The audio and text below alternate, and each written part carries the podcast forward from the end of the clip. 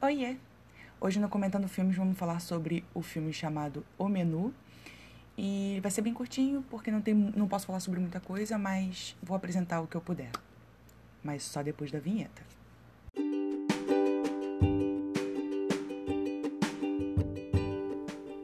Aqui é Mari Souza e vocês estão ouvindo o podcast Confissões de uma Mente Bagunçada.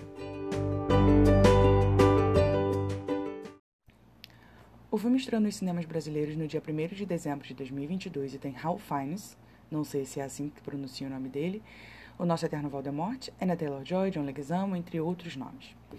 O menu conta a história de um jovem casal que visita um restaurante exclusivo em uma ilha remota, onde um aclamado chefe prepara um delicioso menu e algumas surpresas chocantes. Antes do filme estrear, eu lembro de ter visto alguns trailers, na verdade diversos trailers, e achei que iria para um caminho que falasse sobre canibalismo, mas quando eu vi o filme, fui surpreendida por algo completamente diferente. O filme ele é um suspense psicológico com críticas sobre artista, sobre a arte, o dinheiro, o sucesso, sobre excentricidade e etc. Eu não posso nem falar muita coisa, senão vou acabar dando alguns spoilers.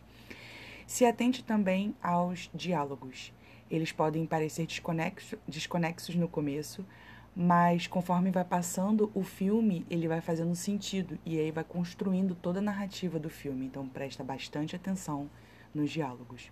O Menu é um filme para quem gosta de suspense e depois que acaba, você fica conversando sobre o que acabou de ver e sobre toda a crítica apresentada no filme. Ainda está nos cinemas, mas em breve entra no streaming, só não sei dar certeza se ele vai diretamente para o HBO ou para o Star Plus. Até o próximo episódio.